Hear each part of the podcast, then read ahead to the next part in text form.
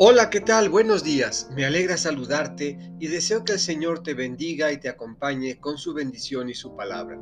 Iniciamos la segunda semana de Adviento y hoy, lunes 6 de diciembre, escucharemos del evangelista Lucas el capítulo 5, versículos 17 a 26. Del Evangelio según San Lucas. Un día Jesús estaba enseñando y estaban también sentados ahí algunos fariseos y doctores de la ley venidos de todas las aldeas de Galilea, de Judea y de Jerusalén. El poder del Señor estaba con él para que hiciera curaciones. Llegaron unos hombres que traían en una camilla a un paralítico y trataban de entrar para colocarlo delante de él. Pero como no encontraban por dónde meterlo a causa de la muchedumbre, subieron al techo y por entre las tejas lo descolgaron en la camilla y se lo pusieron delante a Jesús. Cuando él vio la fe de aquellos hombres, dijo al paralítico, Amigo mío, se te perdonan tus pecados. Entonces los escribas y fariseos comenzaron a pensar, ¿quién es este individuo que así blasfema? ¿Quién si no solo Dios puede perdonar los pecados?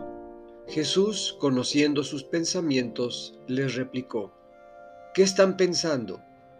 ¿Qué es más fácil decir? Se te perdonan tus pecados, o levántate y anda. Pues para que vean que el Hijo del Hombre tiene poder en la tierra para perdonar los pecados, dijo entonces al paralítico, yo te lo mando, levántate, toma tu camilla y vete a tu casa.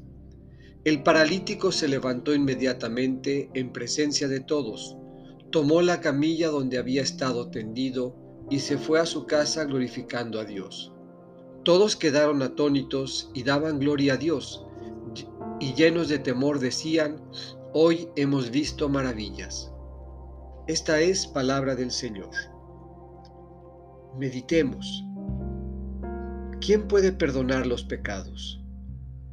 El hombre que Jesús tiene frente a sí necesita ser perdonado y curado, liberado del pecado que esclaviza y la enfermedad que limita. Del mismo modo, muchos hermanos que viven entre nosotros y que están a nuestro lado, necesitan que los acerquemos al Señor y que los perdonemos y los curemos para ser rehabilitados. ¿Quién puede perdonar?